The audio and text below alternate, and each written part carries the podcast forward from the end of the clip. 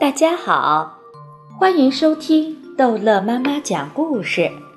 今天逗乐妈妈要讲的是《淘气包马小跳》，侦探小组在行动之理智和情感。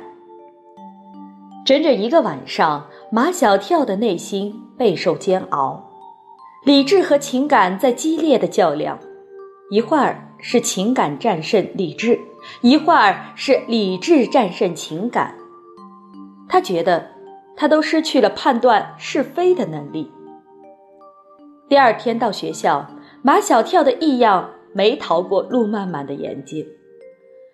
马小跳，你拉肚子啦？陆曼曼哪里知道马小跳内心所受的煎熬？他猜想马小跳吃坏肚子了，夜里不停的上厕所，没睡好觉，所以。今天没精打采的，马小跳两眼无神地看了陆曼曼一眼，突然有了一种想把一切都告诉他的冲动，看看他是什么反应。陆曼曼，如果撞上黄菊爸爸的人是老杜，如晴天霹雳，陆曼曼大叫一声：“马小跳，你疯啦！”陆曼曼这样的反应在马小跳的意料之中。叔叔这么好的人，怎么可能？没错，千真万确。马小跳迫不及待的想知道陆曼曼的态度。你说我们该怎么办？你们千万别让人知道。陆曼曼很快便有了主意。杜叔叔为黄菊他们家做了那么多事，只要你们几个不说，就没有人知道。女人、女孩都是感情动物，在她们身上根本不需要理智和情感的较量，感情永远在理智之上。平时看起来不是那么感情用事的陆曼曼尚且如此，更不要说其他女生了。陆曼曼让马小跳不准跟别人说，她自己却跟夏林果说了，夏林果又跟黄菊说了。于是黄菊哭着来找马小跳了，有很多同学都围上来，他们不知道发生了什么事情。没你们什么事，快下去上体育课。陆曼曼对班上的同学说话一向霸道，都离开教室。不知道这件事的同学都离开了教室，知道这件事的同学都留在了教室。你们一定弄错了，不是杜叔叔。我们侦探小组侦查了那么长的时间，不会弄错的，确实是老杜。唐飞不忘强调一声：“我现在是组长，手上有大量的证据，包括牛皮提供的。”夏林果惊讶极了：“你们跟杜叔叔那么好，还收集了他的证据？”那当然。我们绝不冤枉一个好人，也绝不放过一个。唐飞想说坏人，但两个字他实在说不出口。黄菊大声地说：“杜叔叔是好人，是天下最好的好人。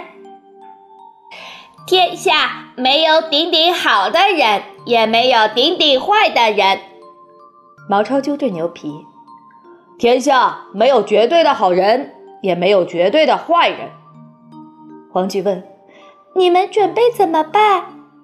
牛皮说：“老杜必须受到惩罚。”啊，安吉尔也快哭了。你们想让警察把杜叔叔抓起来吗？谁要敢抓杜叔叔，我就跟谁拼命。黄菊立起眉毛，跟平日那个瘦弱温顺的黄菊判若两人。牛皮还是坚持要报案。张达跟牛皮是最要好的，在这件事情上几乎跟牛皮翻脸。你你你一个外外外国人，对我们中中国人没没感情。每个公民都要有法律意识。听牛皮说到法律，唐飞想起了他爸爸的法律顾问白大律师，他还记得白大律师对他们说过，有事儿可以去找他。要见白大律师，先得电话预约。白大律师约他们下午放学后去他的办公室，五点到六点，只有一个小时的时间给他们。这天，本来轮到马小跳和唐飞做清洁，唐飞找到黄菊和 Angel。今天我和马小跳有很重要的事情要去办，如果你们不想让老杜被抓起来，就帮我们俩把清洁做了。黄菊和 Angel 满口答应，还保证不让秦老师发现。下午放学铃一响，唐飞带领着侦探小组的全体组员飞奔出校门。快，别迟到了！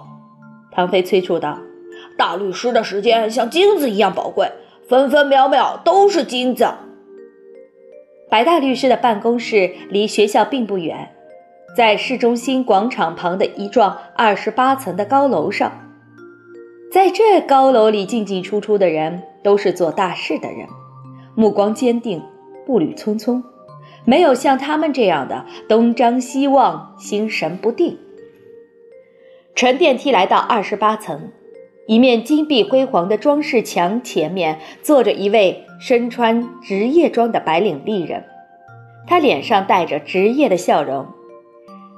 请问有何贵干？唐飞大模大样的找白大律师。有预约吗？有，请稍等。白领丽人拿起电话说了几句，放下电话后做了一个很职业的手势。请。过道上铺着素色的地毯，踩着上面柔柔软软。那两扇又高又大、镶着皮外套的门推开，就是白大律师的办公室。这个办公室是椭圆形的，正中央放着一张足有乒乓球台大的办公桌。白大律师的高背椅正对着门，他的身后是落地窗。窗帘打开，整个城市都呈现在他的后面。马小跳他们在办公桌前站成一排，有些拘谨。白大律师离开他的座位，带他们来到露台上，那里有一张白色的藤制圆桌，上面撑着一把巨大的遮阳伞，遮阳伞下随意地摆放着几把白色的藤椅。他们围着圆桌坐在藤椅上。喝着可口可乐，渐渐的都没有了刚才的拘谨。说吧，唐飞，找我什么事儿？唐飞把事情的来龙去脉讲了一遍。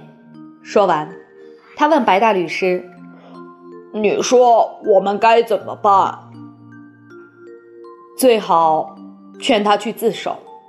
白大律师说：“自首可以争取从轻处理。”差不多就是刑事拘留吧。都自首了还拘留啊？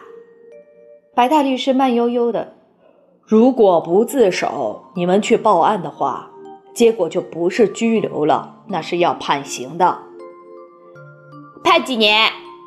白大律师还是慢悠悠的：“那要看情节多严重。”马小跳急忙说。呃，我们还是劝老杜去自首吧。可是，我们打他手机，他老不接。给他发短信，明明白白的告诉他，再给他一个期限。过了这个期限，你们就去报案。白大律师一边说，一边站起身来，这意味着他对这几个男孩子的会见结束了。好，这一集的故事就讲到这儿结束了。欢迎孩子们继续收听下一集的《淘气包马小跳》。